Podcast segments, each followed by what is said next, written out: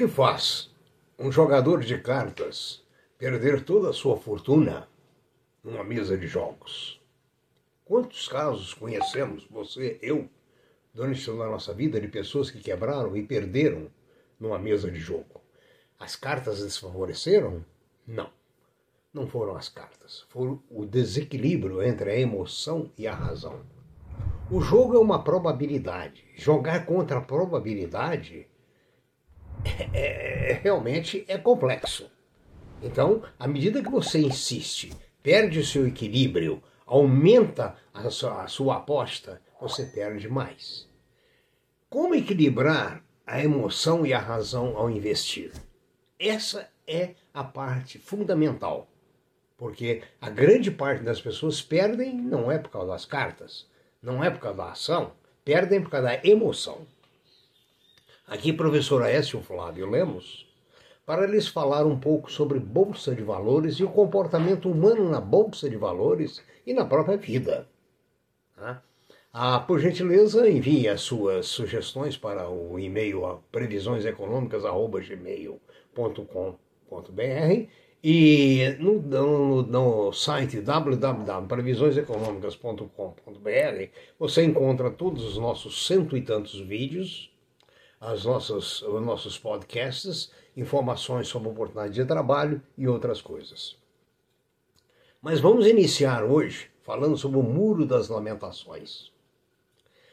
O Muro das Lamentações não está só em Israel. O Muro das Lamentações está em todos os nossos corações, em toda a nossa vida, em toda a nossa ação e principalmente na ação. Por que, que o Muro da, das Lamentações está nas ações? Se eu compro uma ação e ela sobe, eu lamento porque não comprei mais. Já se eu compro uma ação e ela cai, eu lamento porque eu comprei. Ou seja, é uma, uma lamentação atrás da outra. Cada bolsa no mundo e cada indivíduo tem um muro de lamentações dentro de si. E se você, então, compra esse papel, você vai ter essas reações que eu citei. Tá? Como uma embarcação no mercado, você marca o rumo e só corrige por exigências do mercado, não o seu aspecto psicológico. Ou seja, o mercado vai corrigir o seu aspecto psicológico. Hoje também vamos falar, além de algumas empresas, vamos falar sobre a pedra, a pedra na bolsa. Depois né, de observarmos e falarmos sobre algumas empresas, falaremos sobre a pedra. O Conselho de Administração da AES aprovou a realização de oferta pública para distribuição primária e no âmbito de, da eventual colocação das ações adicionais. Ah, haverão esforços restritos de colocação de ações ordinárias. A CCR distribuiu o seu boletim mensal dizendo que aumentou bem o tráfego urbano, ou seja, sua receita está aumentando.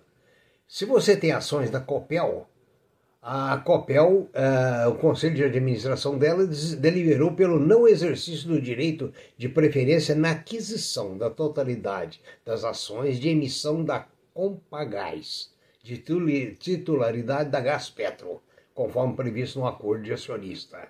Isso é bastante importante para os acionistas da Copel. A nossa querida Embraer assinou um contrato de serviço de longa duração com Alliance Airlines para fornecer suporte à frota de jatos E-190 da companhia aérea. A Embraer tem realmente dado um show de tecnologia, né? Agora, você que tinha ações da Hering, que ela, é importante saber que ela fundiu com a Soma. E hoje as suas ações estão aparecendo sob a sigla SOMA3 na pedra da bolsa ou seja, o nome Hering HGTX3 deixou de existir. A JSL vai distribuir juros uh, no total de 2,1 milhões.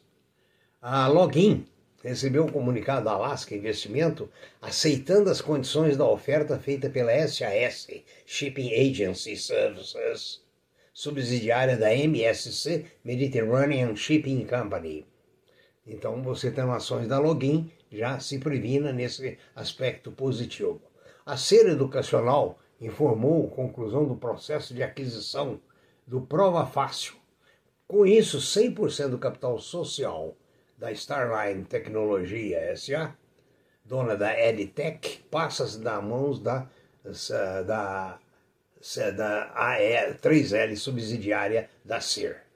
A Smiles informou que foi aprovada a reorganização societária das suas empresas. A Copel aprovou o pagamento de proventos regulares referentes ao primeiro semestre de 2021. A Gerdau, que está muito bem no mercado, em função do aço, anunciou que irá pagar proventos aos acionistas, pagará 0,38 por ação. A metalúrgica Gerdau recebeu o comunicado da Dynamo Internacional sobre a alteração da participação deles na é, metalúrgica. O Banco do Nordeste elegeu novos membros para o comitê de pessoas. Ah, interessante que o Leonardo Faletti, ah, meu ex-colega de, de banco, foi nomeado um dos diretores, um coordenador do Banco do Nordeste. O Conselho de Administração da JetNet aprovou a reapresentação das demonstrações financeiras do exercício 18, 19 e 20. A UIRB fechou mais uma vez um semestre, um trimestre, aliás, com ah, prejuízo. Então, ah, depois de passar essas informações sobre alguns papéis, ah, eu quero lhes passar uma ideia importante sobre quem opera na bolsa. Nós falamos do aspecto psicológico, nós temos falado sobre diversos aspectos dentro da bolsa, temos falado sobre o conhecimento. E esse conhecimento não é nada contabilidade, matemática, finanças, economia, etc., etc., sem o equilíbrio é, é, psicológico. E sem conhecimento, por outro lado. Vamos falar como é que são feitas as compras e vendas entre vendedores e compradores na bolsa. É, já falamos muito sobre características da bolsa. Então hoje nós vamos falar que sobre um namoro, você deverá namorar a pedra. O que é a pedra? A pedra é um gráfico. Quando você abre seu computador, você tem do lado esquerdo a seleção de compradores por quantidade e valor, e do lado direito a descrição dos vendedores de ação, também por quantidade e por valores. Ali então você pode, você deverá fazer um namoro papel por papel bastante longo. Porque o que, que acontece? A ação é manipulada. Toda ação é manipulada quer, é, mesmo a CVM dizendo que não está ali para proibir é, a manipulação, isso é conversa. Porque o Najinarras não teria feito o estrago que ele fez, a o Ike Batista, certo? se houvesse realmente uma fiscalização, é, digamos assim, detalhista. Na verdade, existe a fiscalização, ela pega alguns casos, mas não todos. Então, você deve namorar a pedra. Namorar a pedra é cansativo. Mas se você quer acompanhar um papel, você acha que aquele papel tem futuro, não vá na palavra de, uh, de um terceiro, vá por você. A lógica, a palavra do terceiro vai te servir de embasamento parcial, assim como os analistas. Agora, você vai ver na pedra uma coisa importante. Você vai descobrir que existe um market maker. Quem é o que é o market maker? O market maker é, é uma empresa ou um indivíduo contratado para dar liquidez a um papel. Bom, dar liquidez a um papel é uma beleza, mas ele vai controlar na realidade esse preço do papel. Se você olhar o, o, o mapa, você vai descobrir através de, vamos dizer, de uma análise demorada, quem é ou quem são os market makers é, que fazem o preço da ação subir ou baixar, baixar ou subir. Né? Então, ali, por que, que eu estou falando tudo isso? Porque você, descobrindo quem é ou quem são os market makers, você vai descobrir, é, na realidade, o, aonde eles querem chegar com o papel.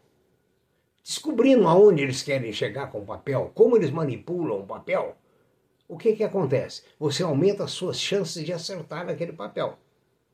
Você aumenta as suas chances de saber que nesse patamar é hora de vender, não é hora de comprar.